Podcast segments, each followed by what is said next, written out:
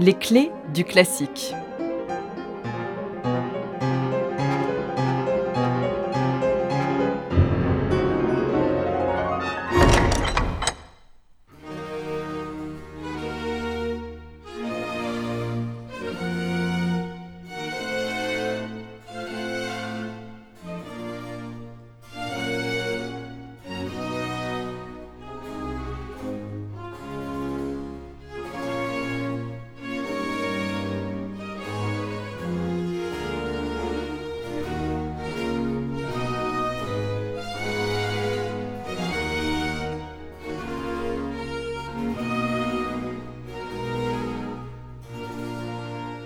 Le Messie est sans conteste l'oratorio le plus célèbre de Handel.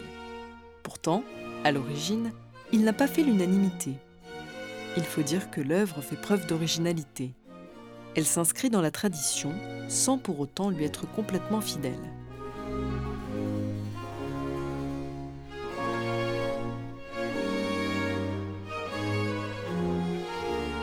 En 1741, époque de composition du Messie, Handel ne rencontre plus le succès auprès du public. Il enchaîne les problèmes de santé, s'isole et perd le goût pour la création. Pourtant, le musicien n'a plus grand-chose à prouver. Il a déjà une statue à son effigie à Londres de son vivant.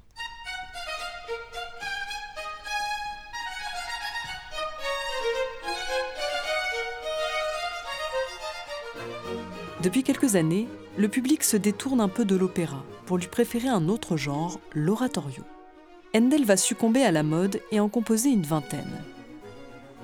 L'oratorio, c'est une œuvre lyrique, dramatique, écrite la plupart du temps autour d'un sujet religieux.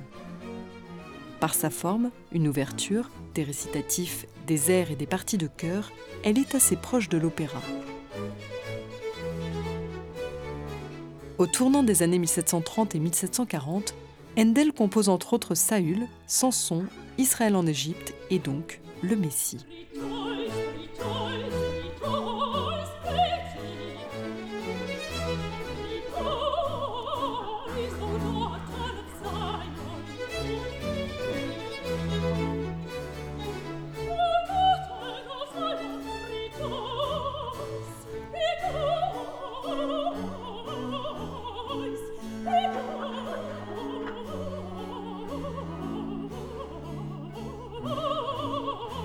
Handel termine le Messie en un temps record.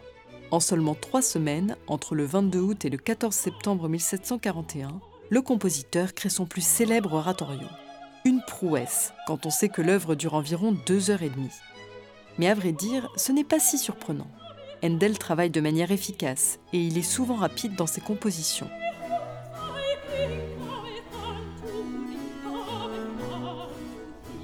L'œuvre a été composée dans le cadre d'une grande opération de charité en faveur des détenus de plusieurs prisons, du Mercer's Hospital de Stephen Street et de l'infirmerie de charité de Linskay.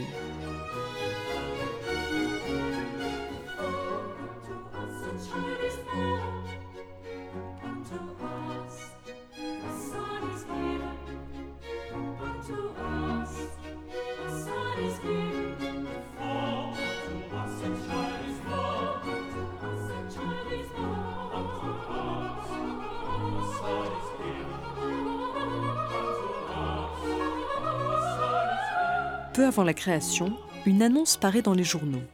Pour faire de la place et accueillir le plus grand nombre de spectateurs possible, on invite les dames à venir sans robe à panier et les hommes sans épée.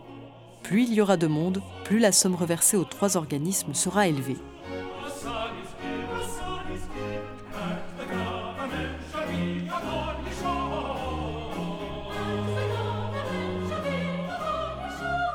L'œuvre est créée à Dublin le 13 avril 1742, à la période de Pâques, dans la salle de musique de Fishamble Street.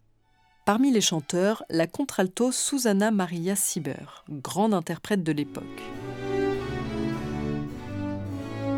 Mais malgré ses qualités vocales et théâtrales, la chanteuse a aussi la réputation d'avoir des mœurs peu recommandables. Pourtant, le jour de la création du Messie, quand elle chante son air He Was Despised, il fut méprisé et rejeté des hommes, M. Delany, chancelier de l'église Saint-Patrick, s'adresse à elle. Femme, pour cela, que tous tes péchés te soient pardonnés.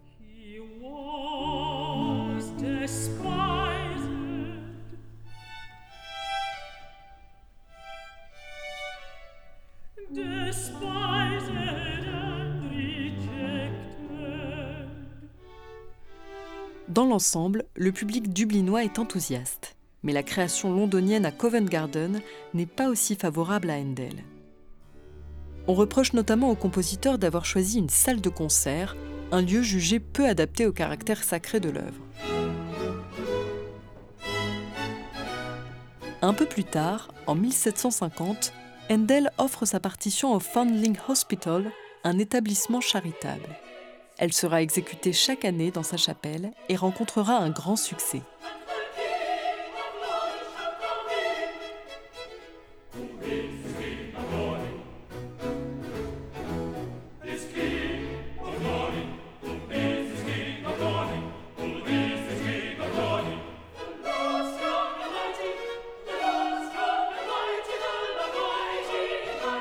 L'œuvre se démarque des oratorios allemands, comme ceux de Bach par exemple.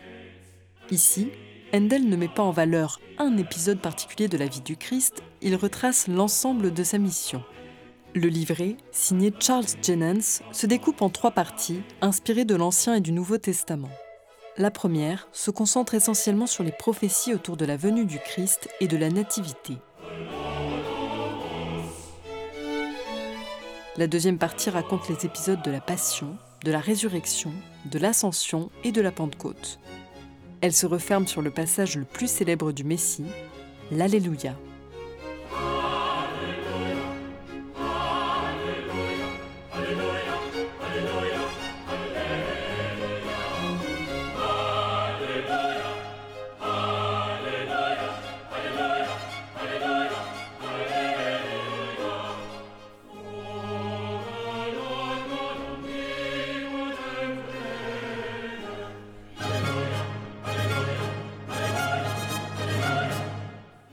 La troisième partie, plus brève, s'interroge entre autres sur la mission rédemptrice du Christ et sur le triomphe de l'âme chrétienne sur la mort.